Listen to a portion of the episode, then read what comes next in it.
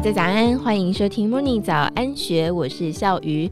今天星期三，带你来听花莲女孩如何用台湾茶来做香水。七月份国际香水盛事 A Plus OA 公布得奖名单，潘雨晴所调制的 Aged Tea 暗香获得世界气味设计大奖。这个奖项不但代表他多年努力得到国际级专家的认可，更证明了他的调香能力出众，敏锐的嗅觉足以站在世界的顶峰。一起来听他怎么做到的。将金萱、红茶、东方美人等台湾茶放进香水，是潘雨晴的独创。他更尝试调制出原住民的香水，用小米酒、马告表现出狩猎祭典的热情。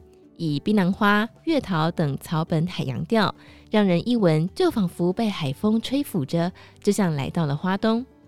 气味是五感之一，用嗅觉就能够带人进入到某个场景：海边、森林、茶园，这也是他的嗅觉冒险。六十九年次的他，职涯充满戏剧性。外文系毕业之后，有一段时间迷失了人生方向。他在翻译社、旅行社、贸易公司上班，做的是一份为了赚钱的工作，觉得他的人生就一直在这里循环，日复一日，年复一年。他想尝试不同的工作，探索自己想要什么。于是两千年到日本工作了几年，回来之后仍然一直在换工作。他说自己一年换二十四个老板，因为找不到有兴趣的事。转变来自二十八岁那年。他的父母和朋友到池上旅游，一位林伯伯看到他年纪轻轻却待在乡下，便带着他进入圆山大饭店的会馆，学习茶道、民俗文物，如沉香粉等等。这段经历让他大开眼界，明白有钱人的世界的样貌。后来会长培养他成为茶道老师，开启他的嗅觉天赋。他说，茶叶是很奇特的植物。闻到茶叶之后，脑中会有很多的图像、想法和故事。潘雨晴不能够理解，为什么没有人可以将茶叶很好的气味保留住呢？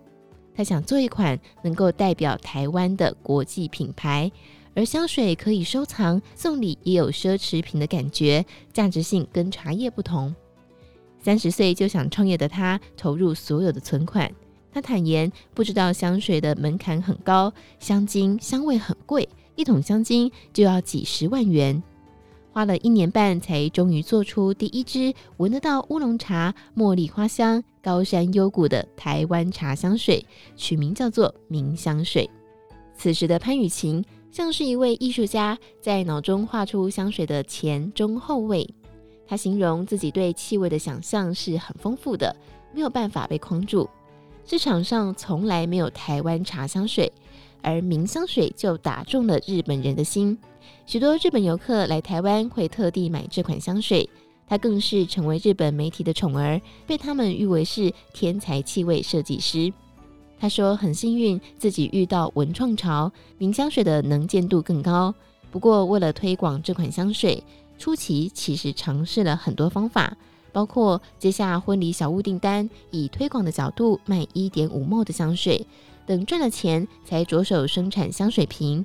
二零一四年，做出独特的三角形香水瓶身。设计发想来自于他想要一款，即便没有 logo 也可以辨识出品牌的香水瓶。Pen Seven 成立的前六年，潘雨晴只卖这款明香水。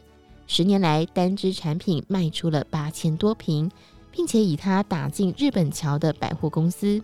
后来再陆续做出三款以台湾茶为主的香水，包括金萱、桂花、东方美人茶。二零一七年，潘雨晴想做气味展，她解释气味没有体验和说明，人家很难体会，所以就去做气味巡回展。她想象台湾还有什么味道，做出原住民、客家、闽南文化的味道。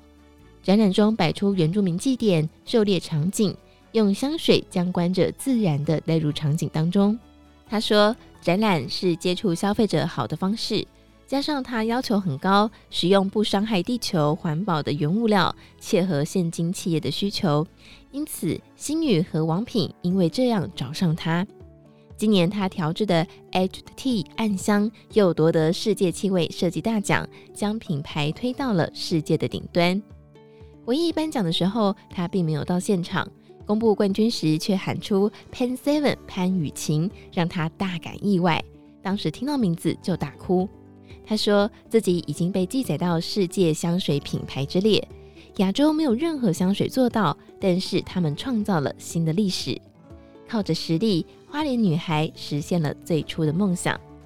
以上内容出自《金周刊》数位内容部，更多精彩内容欢迎参考资讯栏。祝福你有美好的一天，我们明天见，拜拜。